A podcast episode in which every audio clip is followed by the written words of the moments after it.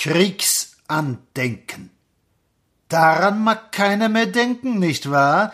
dass 80 Millionen als Sklaven des Schwerts sinnlos über die Erde stampften, schossen, räuberten, plünderten, feilschten, schlugen und geschlagen wurden, soffen, um das Leid zu vergessen, Heimat und Menschtum zu vergessen. Daran mag keiner mehr denken, nicht wahr? Was ist denn in den Kästen geblieben? Münzen, bunte Medaillen und Tant, Seidenbänder von deutschen Fürsten, braven Untertanen gespendet, Seide für Blut. Fotografien liegen in den Kästen. Das war mein Stabsquartier in Flandern. Hier, diese Fern wurde beschossen. Das ist ein Weibstück aus Lomschane, Polen. Was ist denn in den Kästen geblieben?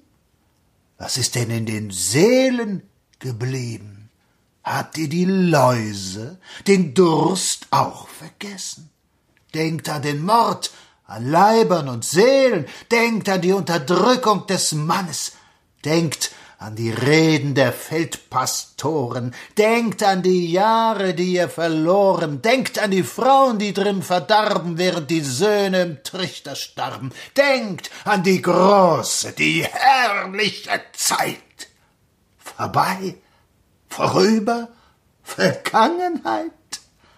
Lasst ihr's treiben bei alten Standarten, lobt ihr, die euch vier Jahre lang narrten, legt ihr euch wieder schläfrig aufs Ohr, seht ihr euch wieder so wenig vor vor dem schlimmsten Feind und seinen Taten, vor dem Soldaten, singt ihr die alten verderblichen Lieder, morgen habt ihr die große Zeit wieder.